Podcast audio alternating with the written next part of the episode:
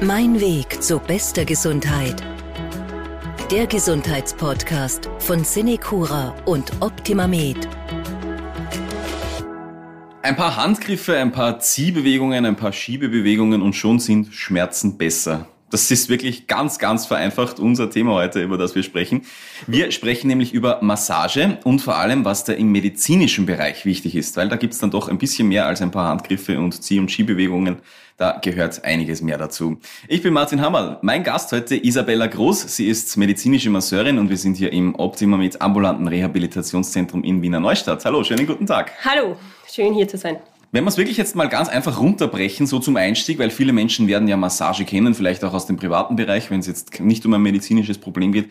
Was ist denn so jetzt der Unterschied zwischen einer klassischen Massage, wo ich vielleicht in einen Salon gehe, und einer medizinischen Massage, also das, was Sie beruflich machen?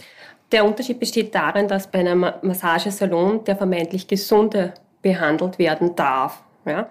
In einem Massagesalon kann jeder Mensch hingehen und sich behandeln lassen, während bei einer medizinischen Massage eine Indikation vorliegt. Das heißt, eine ärztlich diagnostizierte Krankheit der Grund für eine Massage sein muss, welche zu Heilzwecken dient. Diese Massage muss von einem medizinisch ausgebildeten Personal unter ärztlicher Aufsicht erfolgen. Gut, das heißt, bevor ich zu Ihnen komme, brauche ich vorher einen Arzt, eine Ärztin, die mir sagen, ja, bei Ihnen brauchen wir Massage, damit, wir, äh, damit das besser wird, das Ganze. Korrekt. Okay. Wenn wir uns jetzt das Prinzip hinter Massage selbst anschauen, ja, wenn wir wirklich da ganz an den Anfang zurückgehen, was, was ist denn da das, das Grundprinzip? Wo, was passiert da im Körper, wenn da Muskeln, Sehnen, Gelenke ähm, massiert werden? Wie bereits erwähnt, sollte die medizinische Massage eben zu den Heilzwecken dienen und das Krankheitsbild des Patienten verbessern. Also den momentanen Krankheitszustand verbessern. Mit der Massage erreiche ich eine Hyperemisierung, also eine vermehrte Durchblutung des Gewebes im Körper durch Ausschüttung von Histamin. Die Trophik wird angeregt, also der Stoffwechsel und die Erneuerung einer jeden einzelnen Zelle in unserem Körper. Nährstoffe werden ausgetauscht, alte abgestorbene Zellen entsorgt und neue wieder produziert. Das Gewebe kann sich dadurch wieder regenerieren. Es kommt zu einer Detonisierung, das heißt einer entspannten des erhöhten Muskeltonus im Gewebe und die angespannte Muskulatur wird gelockert. Sehnen und Gelenke werden eben wieder mobiler gemacht. Mhm. Schmerzen werden reduziert durch die Ausschüttung von den Glückshormonen Serotonin und Endorphin. Freie Nervenendigung in der Haut stimuliert. Vielen Menschen tut die bloße Berührung einfach gut. Und der Patient fühlt sich wieder wohler, beweglicher im eigenen Körper. Das ist ja eine ganz schön lange Liste. Ja. Was da im besten Fall passiert dann wirklich, ja. Das klingt auch, als wenn es, ja, als wenn es kompliziert wäre in Wirklichkeit. Was braucht man denn da für eine Ausbildung als medizinischer Masseur oder Masseurin? Was haben Sie zum Beispiel gemacht? Also meine Ausbildung hat am WIFI Wien stattgefunden. Das war bei der Innungsmeisterin für die medizinischen Masseure sogar.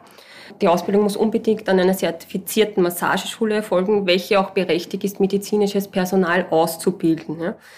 Diese können je nach Angebot im berufsbegleitend, so wie in meinem Fall, über zweieinhalb Jahre dauern mit Praktikum oder in Modulen oder Vollzeit absolviert werden. Sie beinhalten einen Ausbildungsstättenanteil von 1690 Stunden. Oh ja. Hm, das ist ganz schön viel. Des Weiteren muss auch ein Pflichtpraktikum absolviert werden in einen medizinischen Betrieb von 875 Stunden. Ne? Nach Abschluss der Ausbildung ist man dann berechtigt, als medizinischer Masseur bei einem Arzt in einer Krankenkuranstalt, in einem Reha-Zentrum, so wo ich bin, oder bei einem medizinischen Institut unter ärztlicher Leitung zu arbeiten. Und man hat des Weiteren auch noch eine Fortbildungspflicht innerhalb von fünf Jahren von 40 Stunden damit da alles auf dem aktuellen Stand Genau, bleibt, ja. korrekt. Und wenn es dann auch noch zu wenig ist, dann kann man noch die Aufschulung zum Heilmasseur machen. Das ist, dauert ebenfalls wieder 800 Stunden. ja. Gut, ja, also da gehört schon einiges dazu, bevor die Damen und Herren auf äh, die Körper losgelassen werden, sozusagen, ja. Ähm, ich denke mal jetzt mal so einen typischen Tag bei Ihnen, ja, an, an so einen Therapietag. Welche medizinischen Probleme landen dann bei Ihnen wirklich auf dem Tisch oder im Raum oder wie das auch bei Ihnen ausschaut dann? Mhm.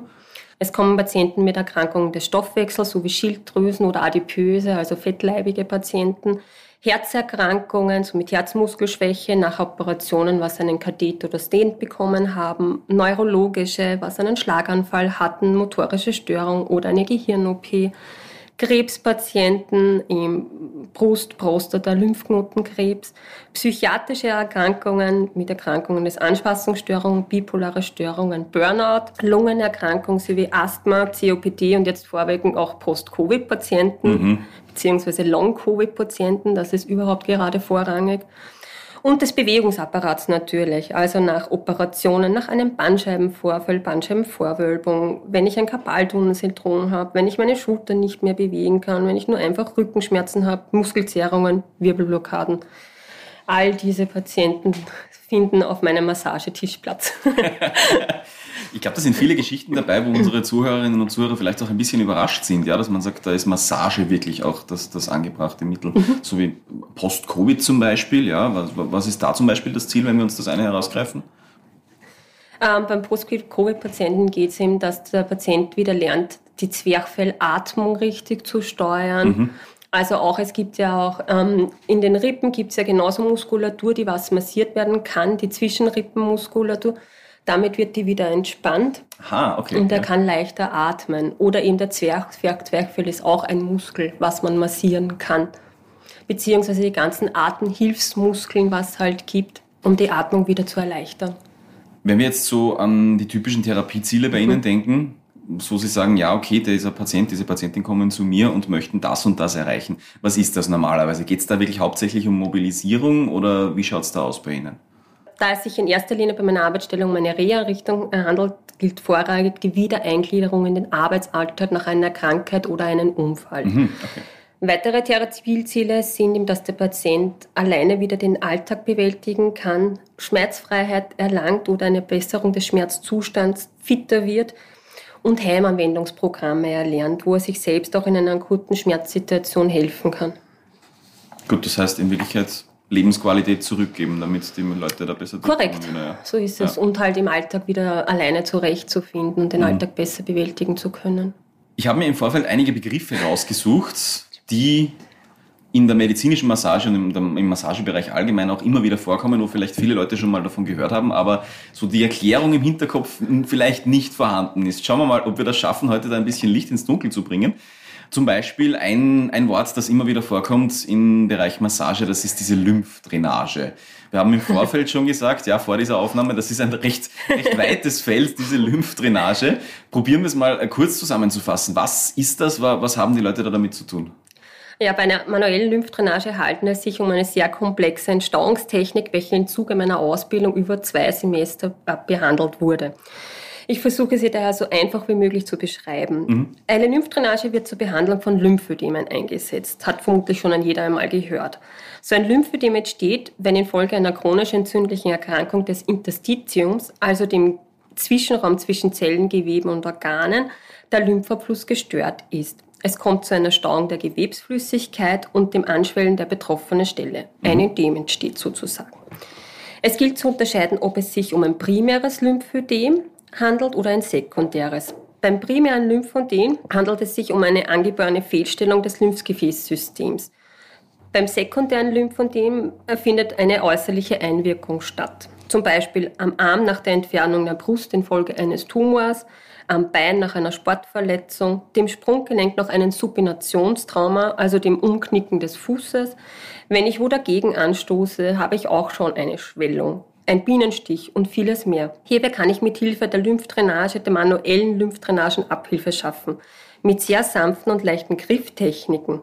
Meine Ausbildung sagt immer Fliegenbussis. Gut, das heißt, da wird eher leicht Genau, also okay, wirklich ja. ganz sanft leicht. Ähm, kann ich damit das äh, Lymphsystem anregen, die Wundheilung fördern und greife Unterstützung beim Antransport dieser Flüssigkeitsansammlung ein. Gut, das heißt, dass dann wirklich einfach weniger da ist und, und, mhm, und korrekt. Also das kommt dann wieder über die Venenwinkel zurück in den Blutkreislauf mhm. und dann wird es halt über den Körper ausgeschieden. Deswegen ist auch ganz wichtig, viel trinken, damit sich die ganzen Schlackenstoffe und Entzündungsmediatoren lösen. Ja. Ich glaube, wir haben es geschafft, das einfach zusammenzufassen. ja. Die Lymphdrainage, ja, ein, ein großes Wort. Eine Geschichte, die auch in der medizinischen Massage und in diesem Bereich zum Einsatz kommt, ist die Ultraschalltherapie. Was passiert denn da? Beim Ultraschall handelt es sich um Schallfrequenzen über 20.000 Hertz. Hochfrequenter Strom wird auf einen Quarzsalt, Übertragung und in mechanische Wellen umgewandelt. Das nennt man den reziproken piezoelektrischen Effekt. Also ein ziemlich langes Wort. Ja, würde gerade sagen, einfach ist Hat es nicht auch lange gedauert, Ja. bis das ich hatte. Die Übertragung des Schalls geschieht mittels Schwingungen bzw. Schallwellen in unseren Zellen. Die Zellen reiben durch die Schwingungen so stark aneinander und es kommt zu einer Erwärmung des behandelnden Gebietes. Abgestorbene Zellen werden abtransportiert, gleichzeitig werden die Diffusionsgänge und der Nährstoffaustausch und der Stoffwechsel angeregt. Eine Regeneration des Muskelgewebes kann erfolgen, die Wundheilung wird angeregt, durch die Wärmeentwicklung erfolgt eine Entspannung des erhöhten Muskels, also von Verhärtungen, Verspannungen. Beim Narbengewebe wird das Gewebe weicher und beweglicher gemacht, das ist ganz toll und es stärkt unsere Sehnen und Bänder. Eine tolle Erfindung mit unsichtbarer Wirkung. Ein Begriff aus der Massage, die Reflexzonenmassage. Was heißt denn das? Greife greif ich da wohin und dann wird's besser oder wie, wie schaut das aus aus medizinischer Sicht? Kann man so irgendwie sehen, ja. Ich versuch's ganz einfach, ja.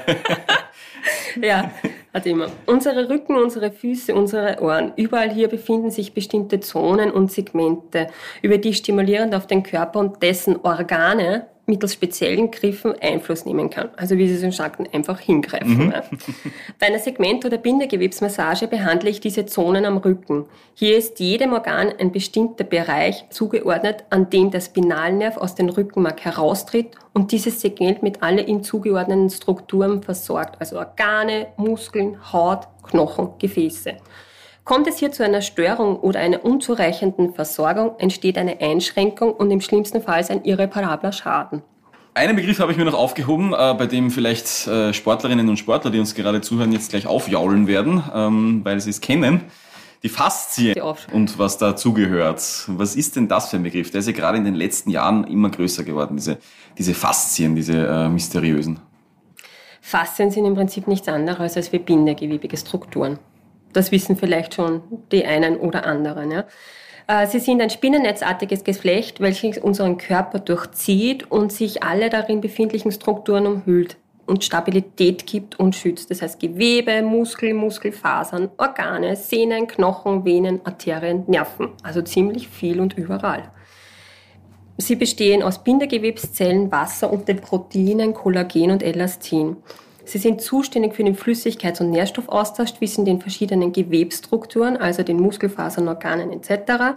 und im Zwischenzellraum des Bindegewebes. Sie beinhalten Rezeptoren für die Körperwahrnehmung, Dehnung, Schmerz, Wärme, also es ist sehr viel darin enthalten haben eine Stütz- und Schutzfunktion, halten damit zusammen und sind reißfest, gleichzeitig aber auch sehr beweglich und dehnbar. Aufgrund der Strukturen lassen sie uns federn. Das Abfedern zum Beispiel beim Trampolinspringen. Verantwortlich dafür sind die Fibroblasten, die Bindegewebszellen. Sie können sich bis zu 200 Prozent nämlich erweitern. Faszien sind wichtig für die Bewegung in der Muskulatur, haben wir jetzt festgestellt. Und sie können aber auch durch Immobilität, also durch keine Bewegung, verkleben. Dadurch wird der Nährstoffaustausch eingeschränkt, Schlackenstoffe bleiben im Zwischenzellgewebe liegen, Entzündungsmediatoren werden gebildet, Bindegewebszellen verlieren ihre Elastizität, die Mobilität ist eingeschränkt. Das habe ich zum Beispiel nach einer Schulter-OP und der daraus resultierenden langen Nichtbelastung des Gelenks. Der Patient kann den Arm nicht heben, Haare nicht frisieren, die Dame kann den BH nicht mehr schließen. Resultat eine Einschränkung in den gleichen Alltagstätigkeiten. Mit der Bindegewebsmassage, zum Beispiel eine Art der Faszientherapie, kann ich beim Patienten eine Lockerung des Gewebes erzielen, die Durchblutung steigern, die Nährstoffversorgung und den Abtransport von Schlackenprodukten verbessern, die Verklebungen lösen und somit den, den Bewegungsumfang des Patienten verbessern. Also ich glaube, was wir heute schon festgestellt haben, das sind wirklich viele Bereiche, die Sie da abdecken in, in, in der medizinischen Massage. Viele verschiedene Probleme, die Sie da auch wirklich angehen. Wir haben es vorher schon kurz angeschnitten, dass man da auf jeden Fall einen Arzt oder eine Ärztin davor braucht. Wie ist denn so der, der, der normale Ablauf, dass Patientinnen und Patienten zu Ihnen kommen? Werden die zugewiesen? Müssen sich die an Sie wenden oder wie schaut das aus? Ähm, bei uns ist es so, der Patient geht vorher zum Hausarzt oder Orthopäden und spricht mit ihm über dessen Problem und der stellt dann einen Antrag auf Rehabilitation. Also es muss ein diagnostiziertes Krankheitsbild vorliegen, um zu uns kommen zu dürfen. Dann muss man dies an diese PVA weiterleiten, Mhm. Eine Bewilligung erzielen, die meldet sich dann und dann setzen wir uns äh, mit dem Patienten in Verbindung und machen Termine aus. Und wie lange sind die Leute dann normalerweise bei Ihnen? Geht das über Sechs Wochen. Wochen? Wochen, ja, okay. Sechs Wochen. In unserem Fall bei dem Institut sechs Wochen. Stationär wären sie drei Wochen. Hören uns auch Menschen zu, die sagen, ja, vielleicht kann ich da was Praktisches mitnehmen aus diesem Podcast. Ja, vielleicht ein paar Handgriffe, die Schmerzen lindern oder Techniken, wo sie sagen als Masseurin, ja, das wäre gut, wenn das die Leute wissen, dass die das auch zu Hause vielleicht machen können. Gibt es da irgendwas, was man gefahrlos anwenden kann zu Hause vielleicht? Ja, man kann zum Beispiel die Punkte drücken, kneten, also der Körper zeigt einen, wo es weh tut und was er braucht. Faszienrollen, wie wir vorher auch schon besprochen haben. Ja. Ist natürlich nicht an jedermanns Liebling, weil es halt schmerzhaft ist. Einen Tennisband zum Beispiel auch äh, mit der Wand die Punkte bearbeiten. Einen kleinen Flummiball ist die einfachste und ich liebe ihn. Da kann man die Fußmuskel behandeln und sie dadurch von Verklebungen lösen und das regt auch wieder den ganzen Körper an. Das heißt, da steige ich wirklich drauf auf diesen Flummi und roll herum? Genau, und dann okay. roll herum und dann merke ich eh, wo es am meisten schmerzt und da ja. gebe ich halt intensiv Gas. Ja, ich kann sagen, das habe ich schon selbst ausprobiert. Das, da muss man schon, muss man schon teilweise hart im Nehmen sein, aber dann, ja. dann geht es wirklich besser, ja, das kann ich garantieren. Aber vorher unbedingt Wärme auflegen, also ein Thermophor, ein Kirschkernkissen, Infrarotkabine oder wärmende Cremes. Mhm oder einfach duschen. Unsere Muskulatur ist nämlich eine Diva und sie liebt die Wärme. Dadurch entspannt sich das Gewebe und lässt sich leichter bearbeiten. Anschließend noch ein feuchter Wickel, der die Poren öffnet und das Gewebe lockert. Dazu einfach nach dem Duschen oder Baden das zum Abtrocknen verwendete Handtuch über die betroffene Stelle wickeln, ein frisches, trockenes Handtuch nehmen und darüber wickeln, den ganzen Körper in einen Bademantel einhüllen und zu guter Letzt mindestens 20 Minuten einfach nur ruhen, ohne Handy, ohne Fernseher, maximal entspannte Musik. Wir sind fast am Ende der Folge angelangt. Wir möchten Ihnen aber am Schluss natürlich noch einen kleinen Tipp für den Alltag auch mitgeben, liebe Hörerinnen und Hörer. Frau Groß, wenn wir uns das anschauen, wirklich so den Alltag, da klagen ja viele Leute über schnell mal Schmerzen oder Verspannungen oder irgendwas. Gibt's von Ihrer Seite als Therapeutin einen Tipp für einen schnellen Handgriff vielleicht oder irgendeine Technik, wo Sie sagen, die kann im Alltag schon viel besser machen? Ja klar, nehmen Sie Ihre Hand, gehen Sie damit zur Haustür, drücken Sie die Türklinke und dann ab nach draußen und bewegen, bewegen, bewegen. Unser Körper ist ein Bewegungsapparat okay. und gehört bewegt. Der größte Teil meiner Patienten berichtet, dass sich die Schmerzen in der Bewegung bessern, also abnehmen. Die Durchblutung wird angeregt, der Stoffwechsel angekurbelt, die Gelenke geschmiert, Endorphine werden ausgeschüttet, Serotonin wird produziert, die Atmung trainiert, das Immunsystem gestärkt und der Schlaf verbessert. Dabei reicht moderate Bewegung an der frischen Luft oft aus. Also einfaches Spazierengehen. So also wird die Arbeit leichter für medizinische Masseurinnen und Masseure wie Isabella Groß. Mein Gast heute. Vielen Dank fürs Gespräch über medizinische Massage. Dankeschön. Dankeschön. Mein Weg zu bester Gesundheit. Der Gesundheitspodcast von Cinecura und Optimamed.